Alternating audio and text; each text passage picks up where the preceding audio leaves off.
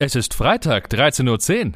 Los geht's mit einer neuen Episode von Mats ab, Vollbart nachgefragt. Der neue Interview-Podcast für den guten Zweck. Von und mit Matze Theo. Vorhang auf für Mats ab!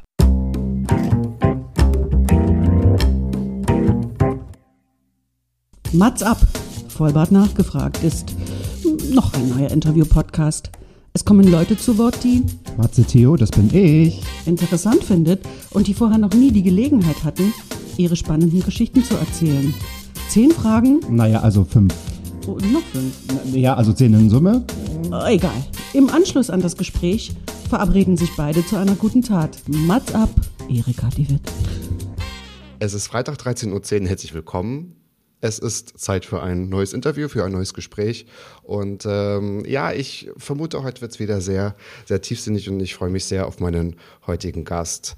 Maxi Stettenbauer ist Stand-up-Comedian, Moderator, Podcaster und Buchautor. Seine letzte Tour Next Level wurde gerade aufgezeichnet und ist derzeit auch überall zu bewundern. Und die aktuelle Tour Gute Zeit macht nach der Weihnachtspause kurz Pause, also zu Weihnachten Kurzpause und macht dann 2023 in mehr als 50 Städten einfach weiter. Und ich glaube, ich habe richtig gelesen, man startet in Berlin. Gute Wahl. Maxi hat also gerade viel auf dem Tacho. Soweit so gut. Am 15.11. veröffentlichte er sein erstes Buch. Meine Depression ist deine Depression. Ein Buch gegen das Alleinsein. Hier spricht er schonungslos über seine Erkrankung und seine Panikattacken. Und angesprochen dürfen sich auch Nicht-Betroffene fühlen. Denn Maxi ist es wichtig, aufzuklären und ähm, dieser noch zu oft toxischen Abtuerei, dieser unsichtbaren Erkrankung mit den tausend Gesichtern Einhalt zu gebieten. Natürlich ist das Thema Depression auch Inhalt seiner Comedy-Programme, aber lasst uns das Kind doch mal beim Namen nennen. Lasst uns darüber sprechen, Vorurteile abbauen und den Betroffenen zu hören, anstatt über sie zu reden und ihnen etwas abzusprechen.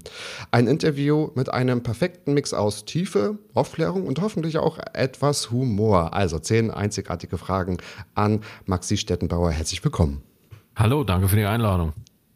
Ich danke, dass du heute dabei bist. Und ähm, ich denke, heute machen wir mal einen guten Werbeblock auch zwischendurch, weil ähm, die Tour, die ist ja quasi on Tour. Du bist on Tour und es geht 2023 weiter. Da können wir ja mal so ein paar wichtige Städte auch äh, droppen. Und äh, da ich ja in Berlin bin, liebe Grüße an die Wühlmäuse. Ich glaube, da geht's los am 14. und 15. Januar. Darauf können wir uns freuen. Maxi, bevor wir losgehen, wie geht's dir? Gut.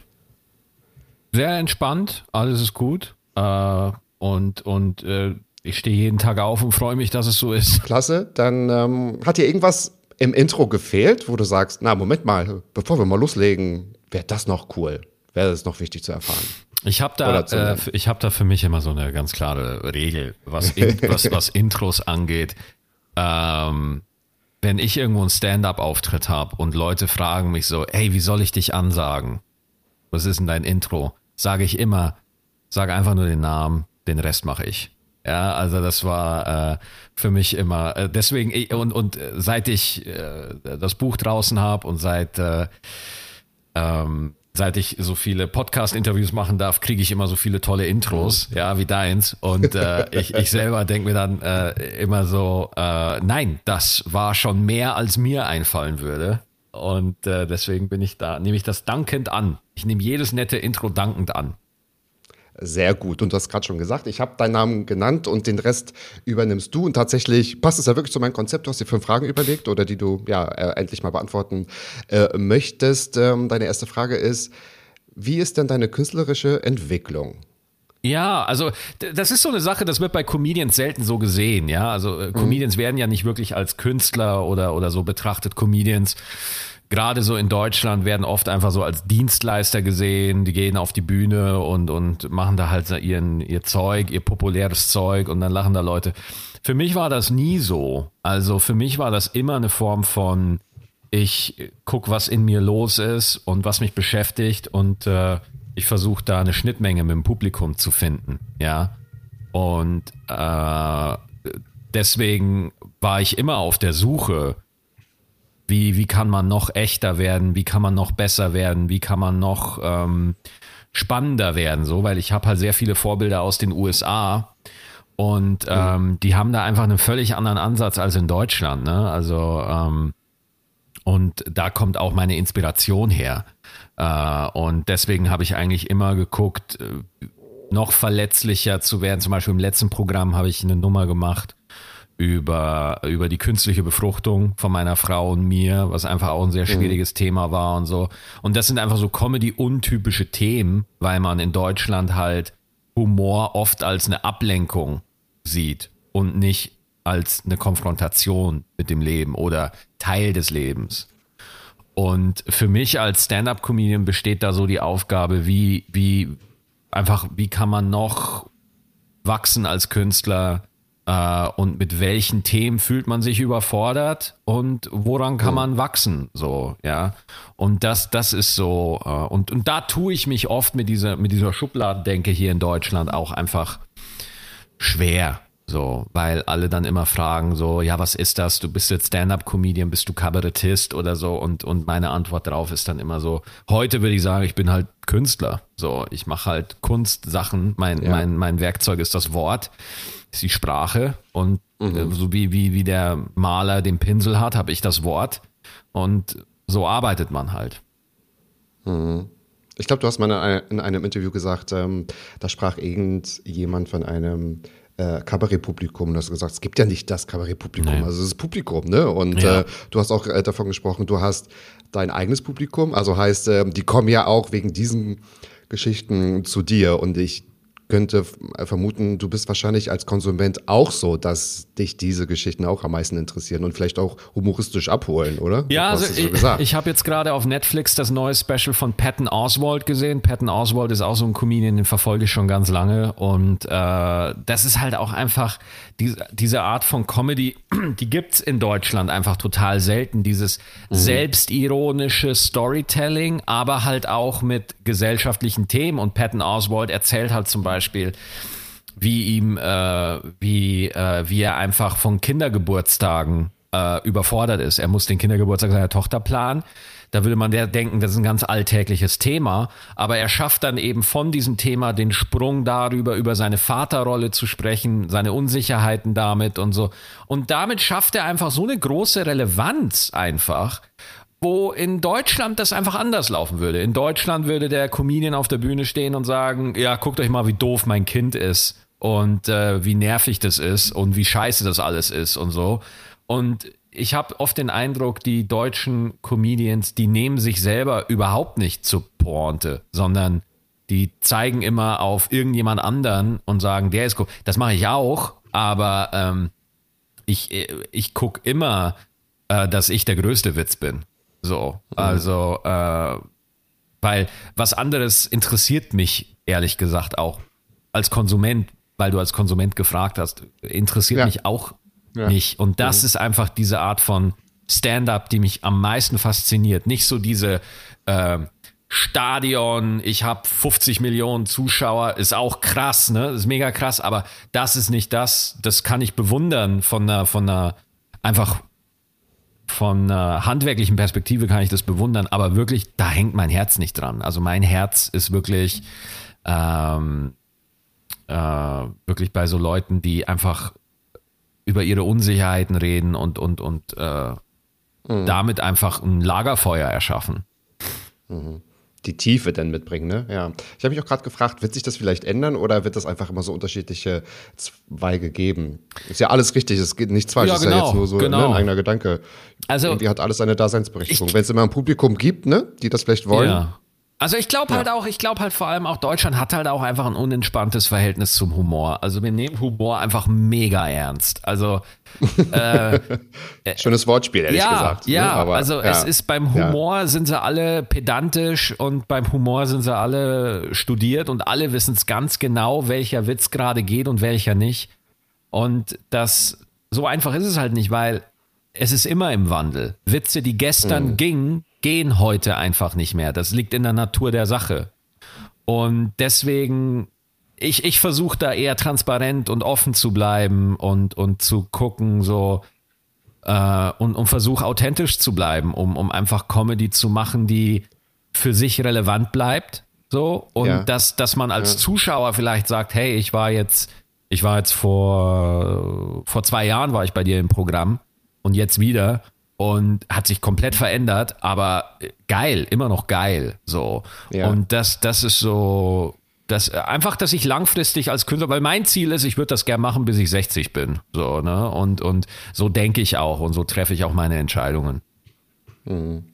Ja, ist ja, also klingt doch total logisch und nachvollziehbar. Und äh, ich würde jetzt quasi deine dritte Frage hochziehen. Wir haben sie ansatzweise schon beantwortet, oder du? Ja. Wie siehst du denn den Humor auch in Deutschland? Ähm, und äh, du wurdest mal gefragt in einem Interview, wie schreibst du denn dein Programm? Ne? Also wie gehst du durchs Leben? Und du hast gesagt, ich weiß es gar nicht, ich mach's einfach. Ne? Ja, so, ähm, ja. Das ist vielleicht auch, dass man manchmal auch gar nicht mit einer bösen Absicht, aber ich glaube, das können wir Deutschen ganz gut, irgendwie alles gleich kategorisieren, Mhm. damit wir es vielleicht zuordnen können. Und das beinhaltet ja auch so ein bisschen die Frage. Aber ich mache dir nochmal so äh, das Tor auf. Glaubst du denn, dass äh, Humor oder die Comedy-Szene, ich weiß gar nicht, ob man das so sagen kann, aber Comedy in Deutschland ein Problem hat?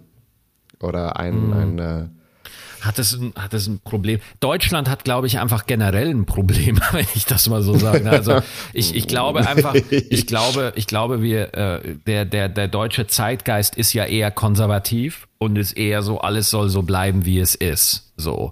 Und, und gerade wenn man sich so die Lage anguckt, wo es hingeht und was das auch für uns bedeutet, ähm, das Bild von der rosigen Zukunft hat keiner mehr. Also niemand denkt irgendwie, hey, das wird alles super, sondern die beste Vision von der Zukunft, die man aktuell hat, ist, hoffentlich wird es nicht ganz katastrophal. Vielleicht wird es nur ein bisschen katastrophal. Ja, also das, das, das habe ich so den Eindruck, wenn man die Medienlandschaft aktuell anguckt und, und die Berichterstattung so und auch wirklich die Probleme, die da auf uns zukommen so.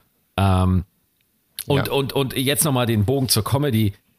Als ich in San Francisco war und auch regelmäßig bin, da gibt's halt einfach Bühnen, wo Comedians sagen, hey, ich habe da so ein Erlebnis gehabt oder ich habe da eine Idee, ich finde die echt seltsam. Ich weiß nicht, ob die gut ist, aber ich will das jetzt mal probieren. Ich will das, ich will jetzt wissen, ist da, ist da was? Und das machen die Amis halt einfach, ja. Die Amis gehen mit weirden Ideen auf die Bühne und probieren das aus und dann funktioniert's nicht und dann probieren die das nochmal und dann probieren die das nochmal und dann probieren die das nochmal, bis sie ihren Weg gefunden haben, ja. Oder halt nicht finden und dann wieder wegwerfen. Aber Deutschland hat einfach keine Lust auf Experimente. Deswegen greifen auch alle immer auf die Karlauer und auf die einfachsten Klischees und so, weil die nicht suchen in sich. Ja, weil, und, ähm, äh, und das, das finde ich ist so das Problem. Es ist sehr viel vom Gleichen. Also ähm, gibt wenig Comedians, die noch wirklich unterscheidbar sind. So, weil, weil alle irgendwie das Gleiche machen, so im Endeffekt. So, ne? Und, und äh, da, das ist so, das ist so für mich die Problematik. Wir haben wesentlich mehr Stand-up-Kultur auf jeden Fall durch mehr Open Mics, aber ähm, es muss ja auch eine Struktur geben von Leuten, die das auch fördern. Ja, also bei mir gab es zum Beispiel TV Total. Wenn du einen guten Stand-up machst, dann hattest du die Chance, dass du bei TV Total auftrittst. Die war zwar sehr, sehr, sehr gering, so, aber es, es war zumindest möglich. Und das ist heute, klar, es gibt Stand-Up 3000, meine Sendung und so, aber ähm, so wirklich, ähm, das, das ist halt so das Ding. Wenn du ein bisschen weird bist oder neben der Spur bist, ne, als Comedian, dann ist es einfach wahnsinnig schwer. Und das würde ich sagen, ist das Problem, dass Deutschland einfach immer Mainstream will. Ja. Das ist, und, und äh, dass, wenn man so ein bisschen abseitig ist, äh, vielleicht ein bisschen anders, ein bisschen neben der Spur, so, aber geil, dann tun sich alle ein bisschen schwer. Ja, ist ja geil, aber wir wissen nicht, ob das die Leute verstehen oder so, ne? Und dann wird dem Publikum auch wenig zugetraut und so, ne? Ja. Das sehe ich so als Problem. Ja, das ist ja auch unfair. Und manchmal würde ich dann auch in Frage stellen, von wem kommt denn diese Kategorie, äh, du bist jetzt weird oder so. Ne? Es, es kommt ja nicht vielleicht immer so von einem selbst. Aber du hast es gerade auch gesagt, ähm, es braucht Förderer, beziehungsweise, ne, hätte ich ja gesagt, das muss dann einfach öffentlich hergemacht werden. Aber eine Frage, die mir jetzt so in den Kopf kommt, du hast gerade über San Francisco gesprochen. Glaubst du, du oder würdest du gerne mal dein Programm in Amerika probieren? Glaubst du, dass du würdest da ganz andere Herausforderungen haben? Äh, ich habe mein, äh, ich, ich spiele Sets auf Englisch. Die übersetze ich nicht, sondern ich würde dann komplett neues Material schreiben. Aber das wäre wirklich, wird das wirklich Ah, okay, anders okay. angehen, wird, wird ganz wenig Sachen Ja. nur übersetzen, so, ne? Also das, Ja. das würde ich nicht eins zu eins machen, so. Das muss wirklich ein eigenes Ding sein. Eigenes Programm, also andere, ganz, ganz anderer Stil, ja. Über diese ganzen News ähm, haben wir gerade schon gesprochen, was das so mit uns macht. Und das wird irgendwie auch nicht besser. Vielleicht muss es nicht besser, aber es muss irgendwie anders werden. Ich finde eine ganz spannende Frage, die auch immer mehr wirklich auch in den Smalltalk, immer im Freundeskreis ähm, vorkommt. Was macht der Klimawandel mit dir? Weil man muss darüber Ja, ja. Ja, äh, sprechen und eine Meinung haben. ja, ich weiß nicht, ob man eine Meinung haben muss. Ähm, Also äh, genau, genau. Ich glaube, jeder hat eine Meinung. Das ist, glaube ich, gerade vielleicht so das Thema. Die einen sind, glaube ich, lauter als die anderen. Und das, äh, ja, tut dem Thema manchmal nicht Ja, äh, äh, gut. Da gebe ich dir recht. Ich finde, ich finde, bevor wir überhaupt sagen, wie wir es machen, wann wir es machen und was wir machen sollten, äh, finde ich es einfach mal wichtig, dass man, dass man einfach die Ohnmacht anerkennt. Ja, also äh, dieses Thema, das, was da kommt, selbst wenn man sich die Reports durchliest, selbst wenn man sich nahe, selbst Klimawissenschaftler an sich sind von der Tragweite dieses Problems immer wieder erschlagen. Also wie, wie krass diese Problematik ist. Und ähm, ich glaube, wir brauchen n, dafür einfach nur, damit wir psychologisch stabil bleiben, ja, äh, neuen Sinn für, für Gemeinschaft, ja.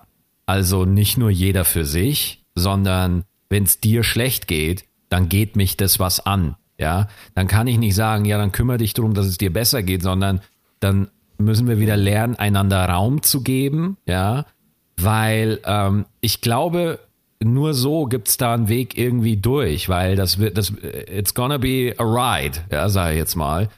Wie es genau wird, weiß keiner. Ähm, aber, aber ich glaube wirklich, auf die Boomer können wir uns leider nicht verlassen. Das haben sie ja mittlerweile bewiesen. Ja. also so, äh, da muss man ganz klar sagen, man darf da nicht alle über einen Kamm scheren, auf gar keinen Fall. Aber die politische Klasse, die wir haben, die, die Regierung, äh, hat sich nach dem Modus verschrieben, Veränderung ja, aber bitte in einer angenehmen Geschwindigkeit, damit äh, niemand äh, zu viel von seinen Assets verliert und damit es noch einigermaßen angenehm ist. So. Und das ist unser Kampf, den wir speziell in Deutschland haben. Wir haben einfach eine Generation vor uns, die zahlenmäßig riesig ist und, und halt die Hebel der Macht so hat. Und wir müssen für uns gucken, wie wir ähm, wie, wie gestalten wir es denn? Ja, also nicht immer mit dem Finger drauf zeigen und sagen, oh, ihr seid alle blöd, sondern wirklich mal sagen so, okay, ja, irgendwo kann ich auch nachvollziehen, ähm, dass, dass, dass ihr das so seht, sehe ich nicht so, aber ich muss ja auch gucken, wo setze ich es in meinem Leben um? Ja, also wo, wo mache ich auf? Wo, wo informiere ich mich? Wo gehe ich hin? Wie gestalte ich mein Programm auf der Bühne? So. Und ich will nicht missionarisch auftreten, aber ich werde es nicht ignorieren. Das werde ich nicht machen. Ja. Und das, das ist so, äh, ich will niemanden missionieren, ich will auch niemanden irgendwie erklären, wie er was zu machen hat, aber ich werde auf jeden Fall drüber sprechen. So. Das macht der Klimawandel mit mir. Der Klimawandel fordert eine ganz klare Positionierung von mir. Als Vater und auch als Künstler. Ich habe die Gedanken auch manchmal, wo ich aber denke, jetzt, also ohne zu missionieren, da gehe ich mit, weil das wird ja auch irgendwie gar nicht ankommen. Wer hat schon Lust, das irgendwie Niemand. auch äh, aufzunehmen? Genau. Aber es, ähm, es darf nicht immer mal sehen und wir schauen mal, weil irgendwann muss man auch irgendwie Ja. mal was machen. Und ich bin so an dem Punkt, Ja, wo ich ja. denke, ähm, ja, jede Einzelperson muss was machen, aber auch die Großen. Also wir müssen jetzt irgendwie alle, glaube ich, was machen. Ja, ja, ja, auch- das- das- das ist es nicht, eben. Ne? So, hm, jetzt mal bitte auch machen und nicht ähm, vielleicht, keine Ahnung, nur zweimal die Woche duschen gehen und man geht raus und denkt sich so, vielen Dank, wo, wofür mache ich das eigentlich? Also das ist so, das betrifft, vielleicht ist das das Schlechte, aber auch das Gute gleichzeitig. Das betrifft uns ja wirklich alle auf diesem runden Planeten. Alle, Das ist ja alle. Und, und klar, natürlich, Ja, krass, ja. ich, ich mache keine Inlandsflüge mehr, ne? Mache ich nicht mehr. Ich äh, und und und äh, mein mein Fleischkonsum äh, sehr sehr moderat, stark, wirklich stark verringert. 100 Prozent habe ich noch nicht geschafft, so. Aber ähm, ganz im Ernst, das mache ich ja eher für mich, ne? Und deswegen, wie du schon ansprichst, das ist das ist ein politisches Problem Ja. auch, ja? Ja. Und da braucht man politische äh, Ansätze und ähm, weil, ich meine, man muss sich ja nur angucken, was die letzte Generation auch veranstaltet und, und wir können froh sein, dass die aktuell sich nur festkleben. So, ja, also äh, die, die Radikalisierung in dem Sinne, also ich sehe das ehrlich gesagt nicht mehr aufhaltbar. Also ich finde das nicht gut, ich finde das nicht in Ordnung, aber wenn man sich die, die Faktenlage einfach anguckt, so und äh, die Hilflosigkeit in den jü- jüngeren Generationen wird ja immer schlimmer, ja, Ja. weil, weil sie einfach auf diese, diese dumpfe, äh, sag ich mal, Boomerwand trifft, die, die alles irgendwie für zur Lappalie erklärt und jede Erfahrung für von jungen Menschen als irgendwie nichtig oder als eine Befindlichkeit abtut und so. Deswegen, ähm, ich glaube, das wird, das wird riesig, das wird ein Riesenproblem. Und da sehe ich meine Chance als Künstler, weil ich bin mit 34, gelte ich immer noch als jung. Das ist ja das Absurde. Das ist ja das Absurde, äh, dass ich da in diesen ganzen Kabarett-Sendungen auftreten darf, ja. Und, und ich da als Jungspund gelte und ich so, Leute, Alter, ich bin Familienvater. Was ist euer scheiß Problem, Alter, ja? Und äh, da bringe ich halt diese Themen an. Ne? Ich habe zum Beispiel eine Nummer über den demografischen Wandel gemacht bei den Mitternachtsspitzen. Eine klassische Boomer-Kabarett-Sendung. Und da habe ich eben über den demografischen Wandel gesprochen, weil alle wollten das soziale Pflichtjahr. Hast du es mitbekommen, als, als irgendwie Steinmeier das soziale Pflichtjahr gefordert hat und Merz will jetzt auch und die jungen Leute müssen jetzt mal wieder arbeiten und so. Und da habe ich eine Nummer gemacht. Leute, glaubt ihr, wir können uns das leisten, wenn wir einfach immer weniger junge Menschen haben in Deutschland, dass die wir jetzt noch ein Jahr lang vom Arbeitsmarkt weghalten? Null funktioniert. Null. Also die, die, die, das Publikum sieht es nicht so, ja.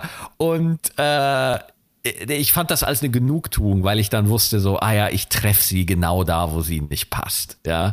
Und, und deswegen die ältere Generation, ja, das ist so, die, die sind auch so ein bisschen mein satirischer Gegner in, in dieser Phase, in der ich gerade bin. So ein Stück weit, weil wir, die haben die Macht, die sind oben und äh, man, man darf die nicht klein hacken oder, oder asozial sein, aber die haben halt auch einfach ähm, strukturelle Ignoranz, auf die man hinweisen kann.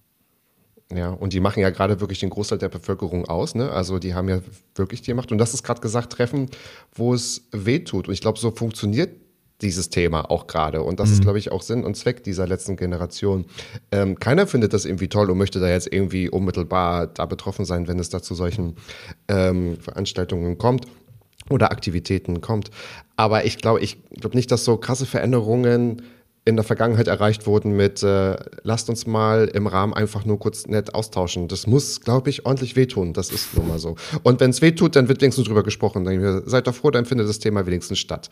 Ähm, so, aber ja, man weiß schon gar nicht mehr. Man ist so mitgenervt, aber irgendwie alle sind betroffen. Also mir geht das so, wenn ich das irgendwie so lese, denke ich mir, irgendwie doch gut gemacht. Also, Ja, ja. weil das Thema so im Vordergrund steht und nicht, dass sie sich da festgeklebt haben. Ja, oder, äh, oder es gibt da ganz viele Aktionen. Also ne? das, das ist halt das, äh, das, das Hauptproblem. Weißt du, man kann jetzt hier über die letzte Generation reden und man kann die letzte Generation kritisieren. Auf jeden Fall. Also ich meine, dass der Krankenwagen da nicht durchkam und da eine Frau ihr Leben verloren hat, das ist einfach eine Tragödie von vorne bis hinten und ganz schlimm. Man kann gleichzeitig die Politik kritisieren. Ja, also wir können das wunderbar machen. Das ist überhaupt gar kein Problem. Aber du musst dir nur, die, ich glaube, eine Spiegelumfrage war es, wo drin stand so, finden Sie Klimaschutz wichtig? Ja. Was sind Sie bereit dafür zu tun? Nicht. Ja, also bei allen Sachen, die man, die notwendig wären, und wir kommen gleich noch auf die großen Unternehmen, selbstverständlich, klar, auf die Industrie und so kommen wir noch, aber wenn es jetzt um die Bereitschaft der Bevölkerung geht, sagen ja die meisten Menschen in Deutschland, ist ein Problem, aber für andere. Ja, andere sollen bitte verzichten, andere sollen bitte so. Und das ist, wir sind eine Verdrängungsgesellschaft, das ist einfach so. Ähm, warum das so ist, das übersteigt jetzt auch ein bisschen meine Kompetenz natürlich. Und äh, das- ist einfach, äh, die, mei die meisten Menschen in Deutschland finden das Thema einfach wichtig, so. Aber wenn es heißt, du kannst halt jetzt nicht mehr in den Skiurlaub, geht halt jetzt nicht mehr, kannst nicht mehr fliegen, ist, ist nicht mehr.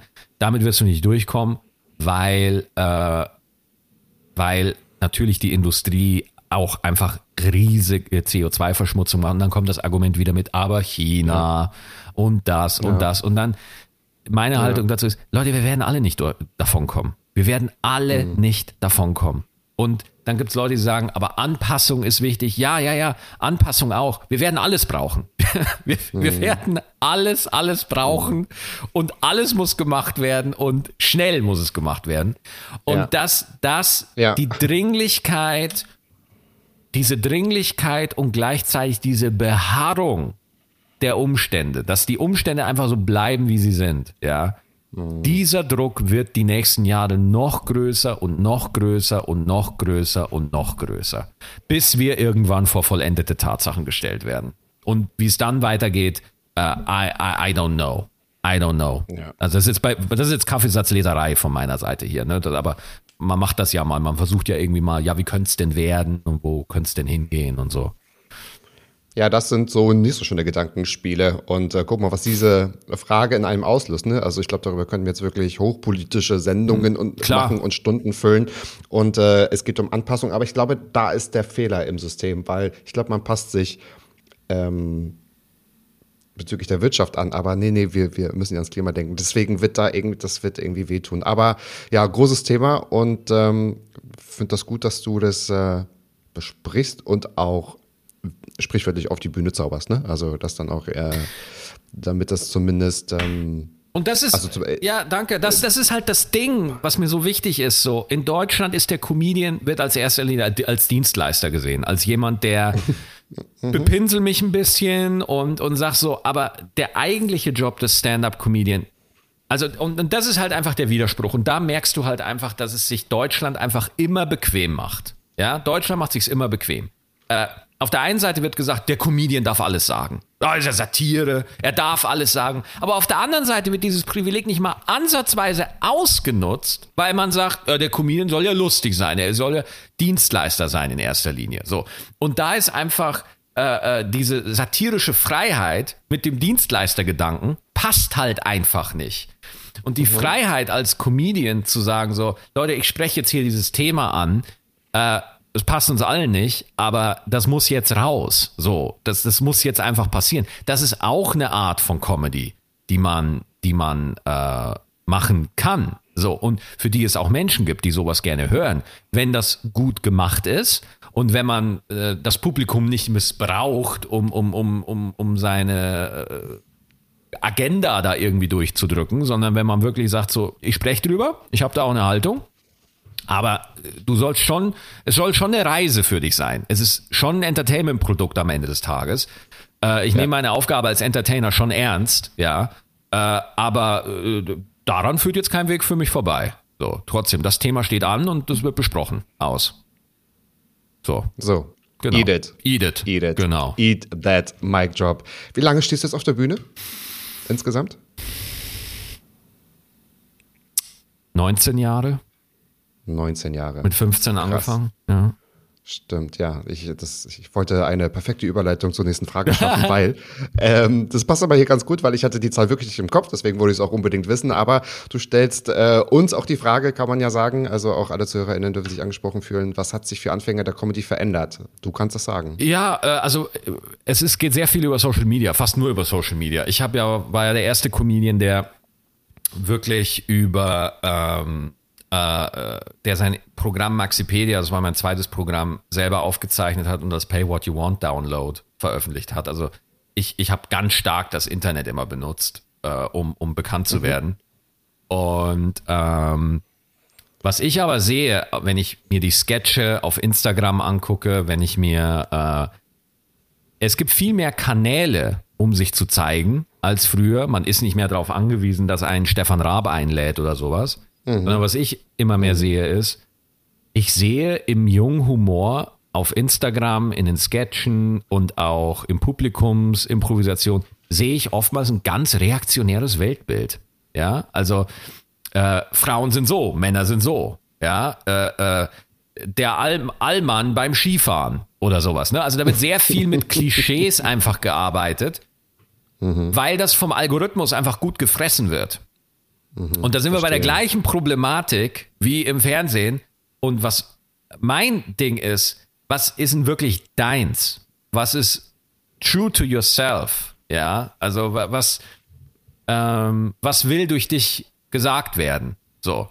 Und von den Clips, die ich gerade besprochen habe, da habe ich viele, die mir super gut gefallen, die ich super lustig finde und auch gut finde. Aber für die Kunst, ja, äh, ist das einfach immer ein Risiko, weil wir haben jetzt algorithmusgesteuerte Unterhaltung, äh, die jeder auf sein Handy kriegt. Und mhm. niemand sucht mehr. Das finde ich so krass. Niemand interessiert sich mehr. Ja? Man kriegt einfach alles in seinen Feed reingespült. Ne? Und that's it. Aber keiner geht ja. mehr auf Entdeckungsreise. Keiner schaut mal, sondern man, man, man guckt das, was gerade einfach da ist. Und das finde ich richtig krass. Also das hat sich schon stark verändert. Und da, da sehe ich die Gefahr für Comedy-Anfänger, für Stand-up-Leute, die anfangen, dass sie einfach sich noch mehr anpassen, noch gefälliger werden und einfach nicht mehr nicht, nicht ins Risiko gehen und sich auch nicht mehr trauen. Weil es wird ja auch nicht entlohnt, das muss man ja auch mal sagen. Es lohnt sich ja nicht, ins Risiko zu gehen. Alle sagen immer, man soll ins Risiko und sich trauen, ja. Aber mhm. du hast ja nicht die Struktur, die sowas unterstützt. Mhm. Deswegen, ähm, äh, als Stand-up-Anfänger, es gab nie eine bessere Zeit anzufangen. Aber äh, es ist einfach, äh, es, es ist einfach mehr. Es ist von allem mehr, ja. Ja, interessante Gedankengänge. Und ich habe gerade auch überlegt, klar, ich glaube, bei TikTok gibt es kein Suchfeld, ne? Weil da sind die zehn Minuten auf TikTok sind ja in Wahrheit drei Stunden, ne? Weil so wie du sagst, ja. das wird ein, das wird alles, ja, man. Genau. Wenn man ein Video zu lange guckt, dann weiß der Algorithmus sofort. Und Du sagst es ja, es funktioniert ja auch eigentlich ganz gut, weil ähm, ich habe das, habe das TikTok-Spiel unterschätzt, also von der Qualität her. Ich habe damals gesagt, naja, ich möchte, glaube ich, nie was lip-sinken irgendwo. Und ähm, habe aber gesehen, dass es auch eine wunderbare Plattform sein kann, wenn man es gut nutzt. Und ich bin überrascht, was für ganz tolle, also Creator nennen die sich ja, was es da wirklich gibt und was sie da wirklich machen und was wirklich manchmal mega witzig ist, ohne dass die auf der Bühne stehen, sondern denke ich mir irgendwie, wow, was yeah. euch da in der Küche gerade einfällt, das ist grandios. Yeah. Ich lache mich kaputt. Danke dafür, ne? So, ja. Aber so wie du sagst, das habe ich, glaube ich, oder die, die das nicht machen, haben, glaube ich, noch nicht den Gedanken gehabt, was du gerade geschildert hast, ne? Also ja, äh, vor, muss man sich so anpassen. Vor allem, vor allem, dass man irgendwie so seinen eigenen Ansatz dafür findet. Ja, also ja, der Grund, ja. ich, ich mache ja wenig Instagram und TikTok, ich bin da überall, ich konsumiere das ja. auch, aber ich habe halt noch nicht meine Form gefunden, auf der ich da regelmäßig stattfinden möchte. Mhm. So, ja, ich, ich lade mhm. Stand-up-Clips hoch, so, aber ähm, die Chance bei Social Media ist ja, dass du abseits von deiner äh, üblichen Kunst, dass du noch mal anders dein Publikum ansprechen kannst, dass du dich nochmal von der anderen Seite zeigst. Mhm. So. Und äh, das ist eine Sache, da denke ich gerade viel drüber nach tatsächlich, dass ich einfach einen, mhm. einen anderen Ansatz finde, wie ich, wie ich da häufiger stattfinden kann. So. Ähm, aber was ich auch so interessant finde, ist, es gibt keine Kunst mehr, sondern nur noch Content. Ja, alles ist Content. ja, äh, äh, äh, der, Ma der, der, der, der Maler, der ein Bild für 200 Millionen Euro malt, äh, der Sportler, der einen geilen Torschuss macht, der, äh, äh, äh, der Star-Geiger und ich, wir sind alle letztendlich Content Creator. Ja, Ne? Also Leonardo da Vinci, Goethe und Knossi ja, sind im Endeffekt das Gleiche. Au, au, au, okay. Weil sie letztendlich Content machen, alle. Mhm. Und, und nach der heutigen Algorithmuslogik ist Knossi wertvoller als da Vinci und Goethe, weil der Content von ihm mehr geklickt wird. Verstehst du, was ich meine? Wie, wie, wie gefährlich ja. diese Logik ist? So? Ich, ja. ich finde Knossi ja. mega lustig, okay? Ich, ich finde bei Seven vs. Wild ist er mein Favorite. Ich finde den super, ja? Aber das möchte ich einfach nur sagen, diese, wie viel die Algorithmen uns kaputt machen, ja? Oh, wenn, wenn, äh, wenn wir solchen Tech-Firmen unser Entertainment komplett überlassen. Hm, das stimmt. Es ist immer so schwer, weil sobald man einen Namen sagt, wird einem sofort eine Bewertung unterstellt, sondern ich, ich nutze jetzt Knossi einfach nur stellvertretend so. Das ist einfach diese Generation von Entertainern, die mit den Werkzeugen arbeiten, mit denen sie angefangen hat. Korrekt. So. Ganz sehr gut beschrieben. Sehr gut. Ja. Wenn, ja. wenn, äh, bei mir war halt noch die Zeit TV Total und dann hm versuchst du da irgendwie hinzukommen. Und wenn du einfach merkst, ah, der Algorithmus funktioniert so. Und ich glaube mhm. auch bei Knossi, der macht das genauso, wie er Bock drauf hat. Also er ist schon super real und, und authentisch. Aber ähm, er, er, er findet halt einfach eine riesen Fanbase, ja. und geil. Punkt. Aus. Alles gut. Und äh, ähm, aber was ich sagen will, ist äh, für Anfänger, ja, wenn du jetzt anfängst, das Internet war vorher ein Medium von Ermöglichen, ja, also dass du als Unbekannter durchsteigen kannst. Heute, äh, es ist genauso wie beim Fernsehen. Es ist ein Connection Game. Wer hat bessere Beziehungen? Wer kennt wen? Äh, es gibt äh, Influencer-Agenturen, die die zehn relevantesten Influencer unter Vertrag haben, die untereinander die Deals machen und so. Es ist genau wie hm. beim Fernsehen, ja. Und das, das ist mein, das ist mein, das ist mein Kritikpunkt. Das ist das Ding so, dass aus allem, was Leute geil finden, irgendwann einfach nur noch ein Profit Center wird und äh, schlechter wird dadurch. Ja. Weil, weil äh, dann, dann wird ein Geschäft draus, dann wird ein Business draus und so. Und dann, und sobald da ein Business draus wird, entsteht so dieser Bedarf nach Formeln. Ah, okay, wir haben jetzt da eine Firma gegründet, jetzt muss da Umsatz generiert werden und das muss verlässlich mhm. passieren. Und deswegen müssen wir jetzt bitte als Brainpool gegründet wurde, die, die Firma, die TV Total produziert hat, wo Stefan Tra ja. Raab auch Eigentümer ist. Okay, wir müssen ja. jetzt Comedy machen, die bitte verlässlich Quoten bringt, die immer so funktionieren so und äh, dann wird das alles nach gleichem Schema gemacht. Das ist halt Kapitalismus. Ja, und das ist, ich wollte gerade sagen, ja. genau, das ist no, nämlich das Thema, weil du hast mit deinen letzten Sätzen gut Kapitalismus beschrieben. Ja, kein, kein, kein Problem. Ich habe kein besseres System, sage ich dir auch ganz ehrlich. So, also du bist jetzt auch nicht, ich ja. bin jetzt auch kein. Das ist ja auch wertfrei. Ja, also ist, ist, halt einfach so. Nur, nur äh, da ist es dann halt nicht so, da ist es halt dann gefährlich. Da, da macht, da, da schadet's uns einfach. Ja, anstatt dass es ähm, hilft. Weil das ist der Kapitalismus. Er stellt das Schicksal Einzelner über, über die meisten. Weil natürlich ist es super für die Gründer, die dann eine Agentur haben und in den Revenue Streams drin sind und das alles abzwagen. Super, geil. Muss man ja, man muss ja schlau sein. Man darf ja nicht auf den Kopf gefallen sein. Man muss ja wirklich was auf dem Kasten haben, so. Ähm, mhm. Aber ähm, ich, ich glaube halt einfach, dass es für uns insgesamt äh, schlechter wird. Glaube ich einfach. Ja wenn, wenn Entertainment wirklich nur noch als, als, äh, als eine Kalkulation gesehen wird. Ich glaube, das ist einfach schädlich. Mit uns meinst du jetzt euch als Künstler? Nee, für als Gesellschaft. Oder uns ja, alle. Ja, ja, ja, okay. ja, ja, ja. Also ich, ich glaube, Deutschland würde einfach insgesamt davon profitieren, wenn wir ein Kino wie in Frankreich hätten.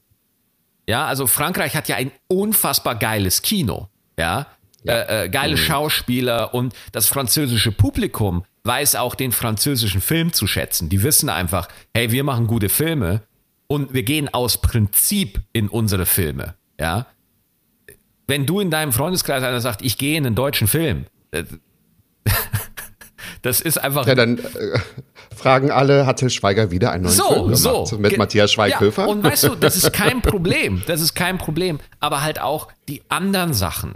Weißt du, das wird, das, Deutschland ist einfach ja. Merkelland. Die Autoindustrie, die fetten Tanker, um die werden geölt, die werden massiert, die werden, äh, die werden äh, die kriegen Fußmassage, die kriegen alles und so die kleinen Happy End. Die, ja, genau, und die kleinen Beischiffe nebenbei, ja, die sind halt nicht gut genug, ne? Weil wenn, wenn die Beischiffe sich ein bisschen mehr anstrengen ja. würden, dann werden die irgendwann fette Tanker und so und man man legt einfach keinen Wert auf Kultur. Und zwar jetzt nicht nur im Sinne von Theater oder so, sondern auch Umgang miteinander. Das meine ich auch mit Kultur. Ja. Mhm, verstehe. Wie, wie lassen wir uns entertainen? Wie, wo gehen wir hin und so? Ähm, das, das ist in Deutschland schon nicht schlecht, ja, weil wir haben hier in jeder Stadt ein Theater und alles, aber einfach nur dieser, dieser Umgang untereinander, um wie wir mit Kunst an sich umgehen, ja. Ähm, da, da, das sehe ich dann oft schädlich für uns, ja, als Gesellschaft. Da geht viel verloren. Also mit dieser Folge, mit dieser Sozialkritik keinen Grimme-Preis bekommen, weil sie auch nicht, weil das ja, ist, sorry, eine ganz Alter. spannende sorry, Geschichte. Nein, sorry, ich nein, hoffe, das fand ich gut. Ich bin, nee. bin, bin sehr heady, bin sehr heady gerade. das Sorry schneide ich, glaube ich, konsequent raus, weil ich finde das super. Okay, ich okay. Das super. Ja, cool. Ja. Und zeigt ja nur, dass mein Konzept aufgeht, weil sonst hätten wir vielleicht nur Ähm, ja, sonst hätte ich vielleicht Fragen rausgesucht, die du woanders schon mal beantwortet hast. Hast du Lust, über dein Buch zu sprechen? Gerne. Weil klar. ich würde gerne mit meinen fünf Fragen weitermachen, die du noch nicht kennst und ähm, die vielleicht zum allerersten Mal zu hören. Ich versuche immer einzigartige Fragen zu stellen und äh, sich dann auch so zu verquatschen, wie wir es gerade auch getan haben. Ich würde gerne von dir wissen, achso, das äh, Buch kann ich nochmal sagen, ähm, meine Depression ist deine Depression, ein Buch gegen das Alleinsein. Ich würde gerne von dir wissen, was hast du beim Schreiben des Buches über dich erfahren oder erkannt, was neu war? Genau, äh, also wenn man, wenn man schreibt, ähm, kommt man irgendwann an so einem Punkt, wo man nicht mehr aktiv denkt. Das ist eigentlich der, äh, der Modus, wo man hin will, dass man wirklich float, ja. Und äh, da war ich dann schon sehr überrascht, wie sehr mich das Thema immer noch beschäftigt. Also ich hab's, ich, ich war für mich, war ich eigentlich so mit der Krankheit durch. Ja, ich, ich, ich hab's therapiert, ich habe damit jahrelang gelebt. Ich kenne die Tiefs, ich kenne die Schübe, ist so. Aber auch beim Schreiben habe ich dann auch gemerkt, so, boah, ich habe mir echt viel Gedanken gemacht und ich habe wirklich viel, äh, viel zu sagen. Da war ich sehr überrascht, wie viel ich dann doch zu sagen hatte zu dem Thema. Äh, und ähm, ich war überrascht von mir, wie viel Herz ich auch hatte. Ja, also äh, manche Kapitel lese ich heute von mir, wo ich denke so, boah, ich, ich äh, sehr, total zärtlich und warm und herzlich und so. Und äh, da war ich tatsächlich äh, über, überrascht von mir, ja. Ähm, und das, das, also da war ich baff, wirklich. Also war ich auch von mir überrascht, weil ich sehe mich als sehr analytisch, ne? Und mhm. äh, dass das so, dass das Buch so herzlich angenommen wird, ja. Ja, das stelle ich mir ganz interessant vor. Ähm, ich habe überlegt, ob ich daraus auch eine, eine Frage formuliere, aber ich habe mich dann doch äh, ganz anders entschieden. Aber ich fand den, ich finde diesen Moment ganz interessant. Ich glaube, du hast auch in einem Interview kurz drüber gesprochen, wenn das Buch aufhört, nur noch deins zu sein. Ne? Also von wegen so jetzt ähm, kann ich mich ja darauf verlassen, weil wenn es mir gerade nicht passt oder so, dann lösche ich oder passe was an und irgendwann ist es ja halt wirklich draußen ja. und dann dürfen die Leute entscheiden, ne? So und dann ist das so offiziell so und äh, hat jetzt nicht was unbedingt mit dem, also es geht ja um alle Bücher, die veröffentlicht werden, aber bei dir natürlich mit der besonderen Geschichte und mit dieser Erkrankung. Ich ziehe mal meine vierte Frage, obwohl du siehst ja die Nominierung nicht, aber die ziehe ich mal hoch, weil es gerade hier so, super, äh, so super passt, weil ich habe mm, mich auch gefragt, das Thema ist präsent und du machst es ja dadurch auch noch präsenter, weil du hast viel zu tun. Du bist ja zwar auf Tour, aber ich habe dich eingeladen, um auch darüber zu sprechen, ja, ja. auch über das Buch, über das Thema ist wichtig. Du bist auch in einigen Talkshows und in ganz vielen Podcasts hast du es ja auch gesagt. Das heißt, du holst dir das ja auch selbst immer wieder ins Gedächtnis. Und nach so einem ähm, Buch hört es ja auf, die eigene Geschichte im Kopf zu werden oder zu bleiben, so. Und dann äh, passiert es an den anderen Köpfen. Und du hast Termin an Termin. Also vielleicht ist es auch eine sehr einfache Frage, aber wie hast du für dich ein gesundes Umfeld gebaut, das vielleicht auf dich aufpasst. Ich setze mal in Anführungsstrichen, weil ich glaube nicht, dass einer auf dich aufpassen muss, aber ähm, wie gehst du denn damit um, dass du dir es immer wieder in den Kopf holst und was man ausspricht, dann ist es ja im Kopf auch mit verarbeitet, das verbraucht eine Menge Energie. Ja, man muss, sich gut aussuchen. Ne?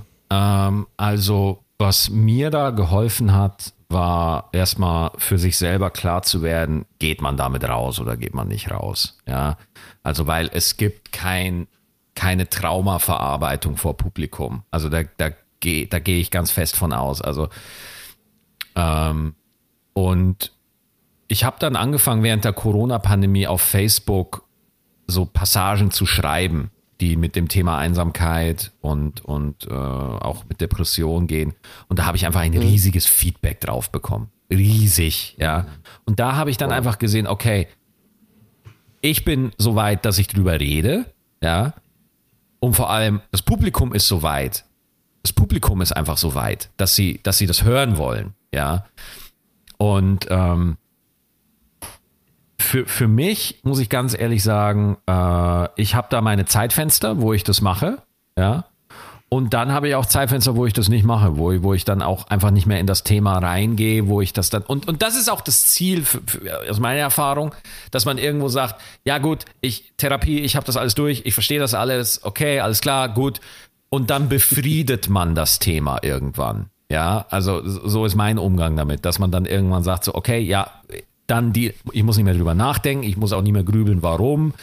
Es ist so, ich kenn's, es ist alles gut und äh, und dann hat man seine Schübe und man man man man gibt einfach sein Bestes. Ja, man ist einfach so. Ja. Und äh, ansonsten macht man sich nicht allzu viele Gedanken darüber. Das ist auch enorm, dass man sich nicht mehr so tot grübelt darüber. Mhm. Und äh, dass man auch sagt, äh, ich gehöre mir auch ein Stück weit noch selbst, auch wenn ich damit öffentlich und so weiter rausgehe, ja. Und es gibt auch manchmal Interviews, wo es mir too much wird, wo ich dann denke so, boah, Alter, da hätte ich jetzt nicht nochmal reingehen müssen. Aber sobald ich dann das Feedback bekomme, wenn Leute sagen so, hey, du hast das so gut beschrieben, ich verstehe das, das ist es eigentlich wert. Also sobald es ein Mensch hört, dem das wirklich hilft, dann war es ja. das für mich eigentlich wert. Dann ist das für mich in mhm. Ordnung. Das mhm. hilft mir. Also wenn du ganz konkret wissen willst, das mhm. hilft mir. Dieses, es hilft Menschen, es hilft. Mhm. Absolut. Absolut. Das wollte ich auch so ein bisschen im Intro mit abtu ab, nicht abtun, sondern äh, nochmal aufarbeiten. Das ist halt, äh, also diese Erkrankung tötet halt immer noch Menschen, ne? Das ist total wichtig, auch darüber zu sprechen. Und ähm, ich fand das ganz gut ich glaube, in zwei Interviews, ich habe mir so ein paar angehört und durchgelesen und angeschaut, da wurdest du nach Panikattacken gefragt und du hast beide Male die gleichen Antworten gegeben. Und das fand ich irgendwie so klar, wo ich werde doch jetzt hier keine Panikattacke beschreiben, weil äh, das äh, triggert viel mehr, als ich hier eigentlich will. Und dachte mir so, ah, genau. Also ich glaube, man muss auch als Interviewer oder als Nicht-Betroffener da wirklich nochmal sehr sensibel sein, was ähm, wie fragt man auch? Also, mhm. ne, da, man muss auch, glaube ich, da lernen. Da will dich ja keiner vorführen. Das hat, glaube ich, keiner vor. Aber ähm, die Gedanken habe ich halt gehabt, wenn du diese Frage immer bekommst. Da muss man auch eine gute Distanz dazu haben, wo du sagst, ich gehöre noch mir und ich schiebe das so ein bisschen weg. Ich habe damit meinen Frieden gefunden, beziehungsweise kann ich es einordnen. So, in den Zeiten, wo es mir gut geht, dann mache ich halt genau, Interviews, und, irgendwann ist auch Schluss. Ja, und, und dann irgendwann ist dann auch ist Schluss und vor allem, also es, wir haben jetzt auch schon äh, das ist auch alles abgesprochen. Ich habe jetzt vielleicht noch zwei, drei Sachen. Und dann war es das. Dann habe ich zwei Monate damit äh, Öffentlichkeit gemacht mit dem Thema, habe äh, die Projekte gemacht, die ich sympathisch fand, die, die, die ich interessant finde. Und äh, dann, dann ist gut. Ja. Und dann, dann ja. kommt, dann bin ich wieder Stand-up. So. Und dann ist das in der Öffentlichkeit, dann ist es besprochen und dann ist, ja. und dann ist gut. Und dann ist es einer deiner äh, Werke und dann kommen die guten Zeiten, haha, war jetzt ein super Übergang, oder? Weil so ja, ist dann ja. auch noch die Tour. Ähm, ich lese mal kurz vor, was dazu auf deiner Homepage beziehungsweise auf dem Tourplan steht. Gute Zeit ist dieser besondere Comedy-Cocktail, der in Deutschland nur selten gemixt wird. Absurde Albernheiten gepaart mit klugen Alltagsbeobachtungen gewürzt mit der einen oder anderen Gesellschaftskritik, können wir uns kaum vorstellen, nach dem, was wir gerade besprochen haben, und veredelt mit verlässlichem untenrum Humor. genau, also, du fährst nach Berlin, Mannheim, Frankfurt am Main, Mainz, äh, Bruchsal, Dortmund, Hamburg, Oldenburg und so weiter. Ihr müsst euch nichts merken. Ich werde alles Notwendige nochmal in die Shownotes packen, ähm, damit man alles wie sagt man, jetzt bin ich bei Dienstleister, ich, äh, ich mache euch alles fertig. Ihr könnt da wirklich in die Shownotes scrollen und äh, werdet alles finden. Ähm, hast du super erklärt. Also ich finde das auch mega spannend und kann auch hier schon mal Danke sagen, dass du das mit uns teilst. Ich würde trotzdem noch gerne von dir wissen, wie hat sich denn durch die Depression die Definition von Alleinsein und Einsamkeit eventuell verändert, mhm. weil das Buch ist gegen die äh, gegen das Alleinsein mhm. und ähm, ich struggle manchmal mit dem Einsamsein. Ja, ich mache da totale ja. Unterschiede und ähm, die Frage gebe ich mal weiter. Ja, ich sag ganz ehrlich, ähm, ähm, ähm ich, Alleinsein finde ich ist nicht der der hundertprozentige Treffer, als ich so länger drüber nachgedacht. Ich finde Einsamkeit, ein Buch gegen die Einsamkeit mhm. ist eigentlich das, das ist zum Beispiel mhm. auch eine Sache, die man dann lernt als Autor. Als Stand-up-Comedian ist man ein bisschen verwöhnt, weil man kann am Programm immer verfeinern und arbeiten. Als Autor mhm, muss man einfach damit leben, das Buch ist dann so in der Welt, wie es ist. Also ich würde sagen, es ist ein Buch gegen die Einsamkeit. Aber dann sind wir wieder mhm. bei, bei, bei Einsamkeit, sind wir dann wieder äh, Stichwort, äh, ich habe keine Freunde oder so. Wir reden ja von dem Gefühl der, der ja. des Alleinseins, ja. Mhm. Und für mich, ich kann äh, für mich super gut allein sein. Ja, also wirklich allein sein, aber Einsamkeit, wie du es beschreibst, da ist ja auch Hoffnungslosigkeit mit drin. Ja, also da ist ja auch so ein bisschen dieses, man ist die ärmste Sau überhaupt und man, man, man ist allein und man hat niemanden, an den man sich wenden kann und äh, man ist überfordert und alles und äh, de deswegen habe ich das, das Buch auch so geschrieben, ja. Mhm. Ähm, deswegen wirklich einsam wirklich einsam fühle ich mich eigentlich nicht mehr. Ja, aber es gibt Momente, ja, was heißt nicht mehr? Na klar, stimmt nicht. Nee, es gibt durchaus Momente, wo ich mich einsam fühle. Klar, klar, natürlich. Aber das ist nicht mehr so eine Beständigkeit. Ne? Es ist nicht mehr, mhm. es ist kein Lebensgefühl mehr, sondern es ist dann mehr so, du bist jetzt lang weg, ja, lang auf Tour, hockst an Tag elf der Tour allein im Hotelzimmer, da gibt es Momente der Einsamkeit, ja, wo du wirklich denkst so, boah, Alter, ich bin so hoffnungslos. Und vor allem auch, manchmal entfremdet man sich ja auch von sich selbst, ja. Kennst du das? Hm, meinst du im Sinne von, so geht es mir manchmal, dass ich mir dann selbst auf den Keks gehe. Ja. Also, dass ich es kaum selbst ertragen kann. Ja. Ich habe schon so einen Hang zur Melancholie und Theatralik, ja. weil ich, das finde ich so, ich stelle manchmal vor, ach Gott, das, ich könnte jetzt ein Celine Dion All By Myself Video sein. so, weißt du? So gegnerisch, äh, im Auto rausguckend und irgendwie, oh mein Gott, ja, ähm, when I was young und so weiter. Aber wie, wie so. wenn du jetzt sagst, so, weil wie, ich, ich struggle gerade ein bisschen, wie, wie würdest du Einsamkeit definieren? Also ich habe das für mich definiert, dass Alleinsein ist für mich die, der physische Zustand. So, ich bin alleine in meiner Wohnung, ich bin alleine im Urlaub. Und Einsamkeit ist wirklich so, wie du gesagt hast, das äh, Gefühl. Beides geht ja auch zusammen. Ich kann auch allein sein und mich einsam fühlen. Du hast gerade das Hotelzimmer-Phänomen ähm, benannt, vielleicht auch so nach nach einem Auftritt, das stelle ich mir vielleicht auch ganz krass ja, vor, wenn man ne, so, vor, äh, ja. von, von Publikum geht. Und ähm, genau, einsam geht aber auch äh, äh in Menschenmassen. Ja, das, so, das ist mir auch, das ist mir auch oft. Das ist manchmal, das ist sogar noch am unangenehmsten. Das ist krass dann, ja. Ja, ja. Also ich ja. weiß noch, äh, ich weiß noch, als ich mal einen Gastauftritt bei einem Kollegen hatte, der hat in der SAP-Arena gespielt vor 10.000 Menschen. Da hatte ich einen Gastauftritt. Wow. Ich fühlte mich noch nie so einsam. Ja, das glaube ich. Ich fühlte mich noch ich nie kann das so sehr gut einsam. nachvollziehen. Ich fühlte mich noch nie so einsam. Ja. Das war auch für mich ah. tatsächlich ein total erhellender Moment, als ich, als ich gemerkt habe, so krass, ich war gerade vor 10.000 Menschen, der Traum eines jeden Performers, mal vor so vielen Menschen zu stehen. Ja. Ja. Und ich fand es irgendwie nicht geil.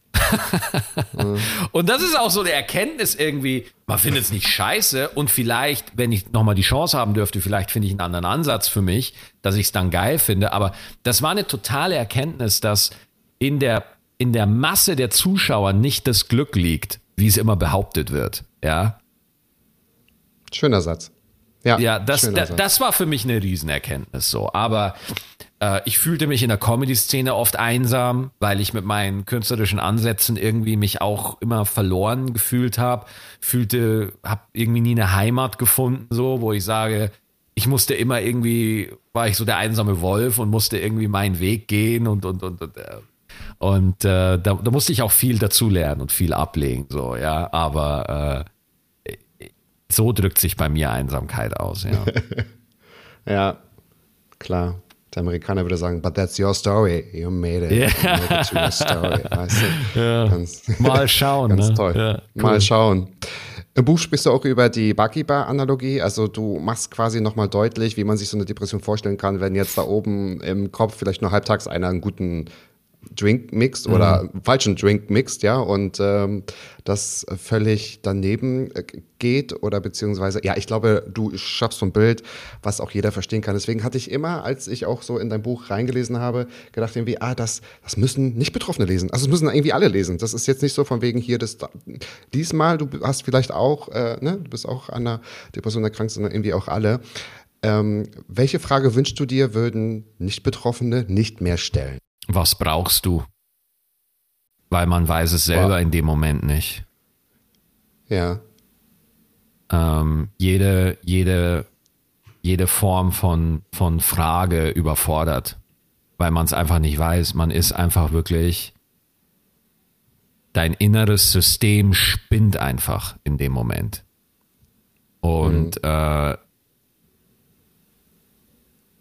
das, das für sich zu sortieren und, und zu sehen, was da in einem vorgeht, ähm, erfordert Hilfe, erfordert Reflexion und so. Und dann ähm, oder was habe ich denn gemacht? Auch so eine Frage. Ja, was habe ich denn falsch gemacht, dass es dir so geht? Ne? Dieses äh, liegt's an mir oder so. Ne? Ja, kann ich verstehen. Die Frage brannte mir wirklich unter den Fingernägeln, weil ich dachte mir, wenn du dir was wünschen kannst, was, was wäre das dann? Weil dann können alle, alle mal zuhören. Das ist immer ganz interessant. Also es ist ja wirklich nie, meistens gar nicht böse gemeint, aber das, ähm, du bringst auch immer, selbst das Beispiel, beim Beinbruch weiß jeder, was einer zu tun hat. Komme ich vielleicht zum Arzt, das ist hier ums Eck oder so, keine Ahnung. Oder ne, da stellt man irgendwie gefühlt die richtigen Fragen, aber wahrscheinlich, weil man es auch sehen kann. Das ist jetzt vielleicht ein bisschen zu, zu sehr plakativ, aber ich verstehe, was du meinst. Naja, vor allem das Ding ist so, es geht da nicht wirklich um, um die Frage oder was macht man. Es ist mehr so die Frage, bist du wirklich präsent oder nicht? Ja. Und, und die, die meiste Zeit ist wirklich einfach nur, die, das Beste, was, man, was immer passieren konnte, ist, wenn einfach nur jemand da ist, weißt du, der, der keine Pläne hat, der dir nicht irgendwie erklärt oder, sondern der einfach nur sagt so, boah, okay, wir, wir sind, wir, jetzt ist wieder Phase, ne? Ja, jetzt ist gerade wieder Phase. Okay, alles klar. Kannst du gut mit Freunden schweigen? Ich habe überhaupt gar kein Problem damit. Ja, also ich, ich habe ja auch eine Szene im Buch beschrieben, wo ich mit einem Kumpel was trinken bin und mein Kumpel hat eine Episode da gerade. Wir haben es einfach nicht groß thematisiert. Wir wissen beide, was da los ist und ist, ist okay. Ist in Ordnung. Ja. Und das, das ist wirklich einfach so dieses ähm, ein- einfach da sein. Ja, also und, und präsent sein, gucken und die Antworten, die finden sich dann im Moment. Ja. Ja. Die, ähm, und wenn man dann irgendwie, wenn man dann da steht und man ist überfordert, dann kurz ruhig werden und dann sagen so, okay, ich rufe jetzt einfach mal bei der Seelensorge an und frag mal, was ich machen soll oder irgendwie sowas. Ne? Also das ist alles, was das Problem ist so, sobald das Gefühl auftaucht, oh, jetzt ist die Kacke am Dampfen, jetzt muss was repariert werden. Ja, das steckt ja oft dahinter. Hinter dem, was brauchst du oder was ist, wie kann ich dich reparieren? Wie kann ich, wie kann ich dieses Problem wegmachen? Das steckt ja oft dahinter. Wenn Leute mich fragen, hey Maxi, Schon. wie, Ja. was können Angehörige machen? Fragen Sie mich eigentlich, hey Maxi, wie können Angehörige mit diesem Problem besser umgehen? Das ist ja die eigentliche Frage. So, das, das fragen Sie eigentlich. Diese, da, da steckt diese Überforderung mit dem Thema. Ja, die Überforderung mit dem, äh, oh, oh, ich sehe, dass mein Partner oder meine Partnerin gerade eine, Depression hat und ich bin völlig überfordert und ich habe überhaupt gar keine Ahnung, was ich da machen soll. Sie wollen ihre eigene Überforderung eigentlich loswerden. Ja, das Normalste auf der Welt, das wirklich das Normalste auf der Welt. Aber die Momente, wo mir am meisten geholfen wurde, war immer der Moment, wo meine Frau oder oder Freund äh, mal kurz seine Zweifel und Ängste über Bord werfen konnte und einfach sagen, ich habe keine Ahnung, was du hast, ich habe keine Ahnung, wie, wie das kommt, aber weißt du was, ich bin jetzt da. Soll ich gehen oder soll ich bleiben? So.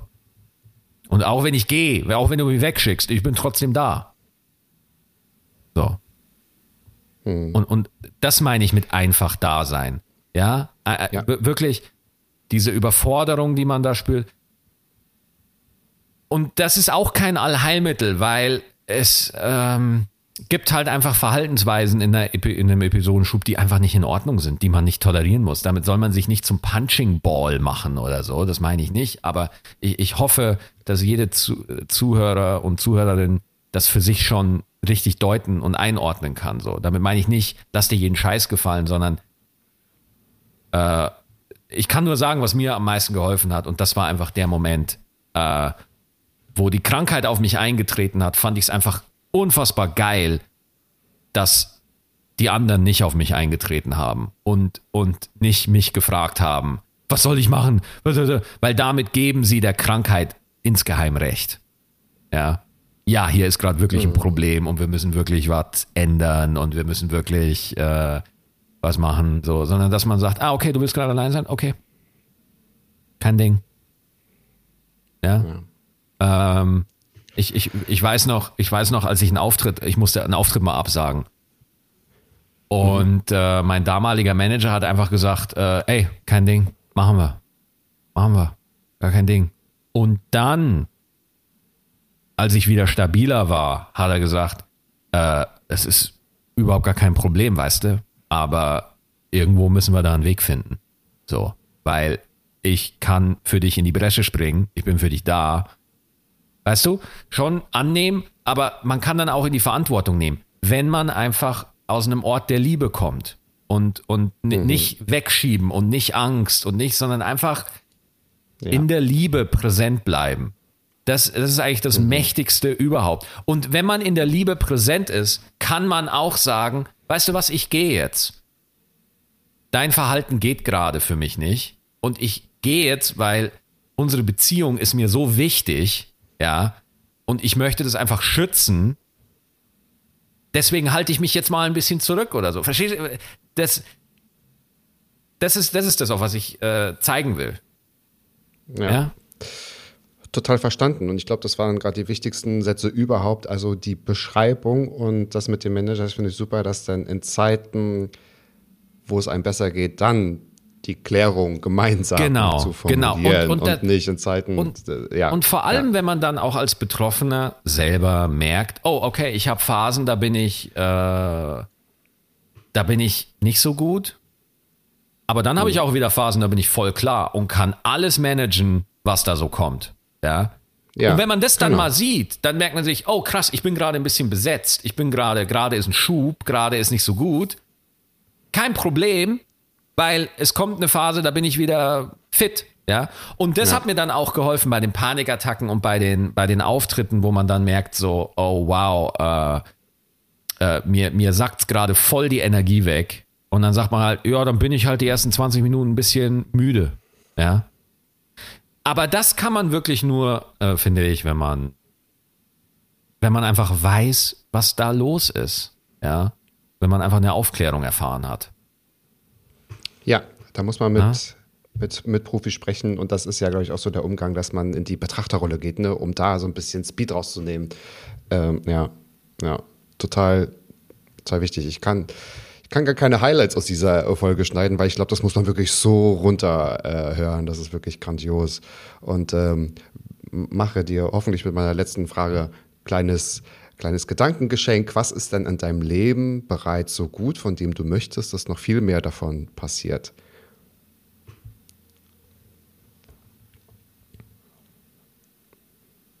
Oh, ich würde mich über, über äh, ein zweites Kind würde ich mich sehr freuen. Ja, oh. Das wäre schon echt cool. Zweites Kind wäre cool. Ähm, ich finde, Schön. ich finde, ähm, mein Papa war, mein Papa äh, ähm, hatte Lungenkrebs, ja, äh, nee, nee, Entschuldigung, äh, Schilddrüsenkrebs und deswegen geht der immer zu so einer Untersuchung und checkt sich äh, immer ab und der war jetzt erst wieder bei einer Untersuchung und Arzt hat wieder gesagt, es ist alles okay. Ja, mhm. sowas kann zum Beispiel Gut. gerne öfter passieren. Weißt du? Ja, verstehe. Ja, na klar. Ähm, meine Mama hat, ähm, hat, äh, hat Gicht bekommen, ja, leidet da sehr drunter und äh, die hat jetzt so eine neue Creme bekommen, die ihr total hilft, ja. Sowas gerne mehr, ne? Dass, dass Menschen einfach, weil jeder hat sein Laster, jeder kämpft mit irgendwas und alles, was mhm. es leichter macht was dir, was, was dir ein bisschen das Selbsturteil nimmt ne? und sagt so, ey, du bist vollkommen in Ordnung. Du bist halt eine Baustelle, wie wir alle eine Baustelle sind. Und es ist okay. Und eine Baustelle äh, wird mit jedem Tag fertiger. Sie wird nie ganz fertig, aber sie wird mit jedem Tag fertiger. ja. Und, und das, ja. das ist die Richtung, dass man, dass man mit dem Blick immer leicht nach vorne oben, ja, Richtung Horizont gerichtet ist und äh, einfach sein Leben mit so viel Würde, wie es geht, äh, lebt. Ja, das, das ist ja. davon gerne mehr. Spaß, Freude und Würde. So. Alles in Leichtigkeit, ja. Und es ist auch mal okay, wenn man nicht okay ist, ne? Das steckt ja auch dahinter. Ne? Ja. Ne? Von daher, äh, ja. Mein Gott, wie schnell so eine Stunde doch vorbeigehen kann, mit so, wenn man sich mal überlegt, komm, lass uns doch mal zehn einzigartige Fragen stellen. Ich hoffe, du hast irgendwie das Gefühl, mh, vielleicht mal was Neues erzählt zu haben, so in, in, in diesem Interview. Und äh, es war mir wirklich heute das größte Fest, sich zu interviewen. Ich habe mich wirklich sehr auf dieses Gespräch gefreut und äh, schätze das sehr wert. Also auch ähm, wie tiefsinnig Wörter waren. Ich, ich finde es großartig. Oh, vielen Dank, Dankeschön. Also ich bin da immer selber ein bisschen unsicher, weil ich immer denke, so, ja, will das jemand hören oder so, aber an, anscheinend ja. Und dann bin ich da. Das ist auch eine Sache, die, die ich auch ähm, so für mich gelernt habe, ist so, als Künstler steht man, ist man eigentlich zu Diensten. Ja, man steht zu Diensten seiner eigenen Kreativität. Man ist eigentlich der, man ist mhm. eigentlich doch Dienstleister. man ist Dienstleister seiner eigenen Kreativität. Ja, man ist das Gefäß für seine Kreativität. Und dieses Buch und auch meine Comedy, ich bin nur das Gefäß, durch das, das durch, ich weiß nicht, woher die Ideen kommen, so. Und das Buch wollte einfach geschrieben werden, so. Ja. So, so, ja. so spirituell man das jetzt, ähm, erklären oder, oder finden mag, aber so fühlt sich's für mich an und äh, ich glaube, es gibt wirklich sowas wie einen Fluss im Leben. Und, und ich glaube, die letzten Jahre habe ich damit zugebracht, mich mit diesem Fluss mehr in Verbindung zu bringen. Ja, also mehr einfach mit, mit deinem Wesen in, in, im Einklang zu leben. Ja. Ja, Vertrauen ja. fließen lassen. Ja. Den Flow suchen. Also, liebe Zuhörerinnen, liebe Zuhörer, ähm, gern geschehen für diese wunderbare Coachingstunde und Geschichtsstunde und Lehrstunde. Da war irgendwie alles dabei. Ich finde das ganz großartig. Sagt es uns doch mal, wie ihr diese Folge gefunden habt. Äh, darüber freuen wir uns, glaube ich, sowieso immer. Sagt es Maxi, sagt es mir, sagt es uns beiden.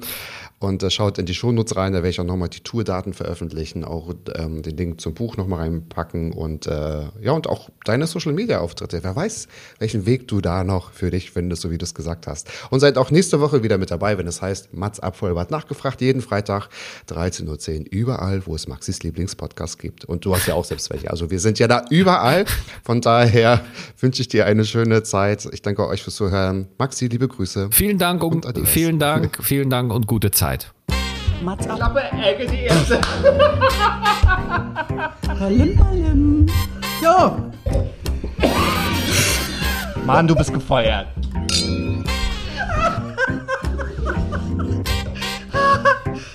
ich war noch in der Probezeit. Mats ab.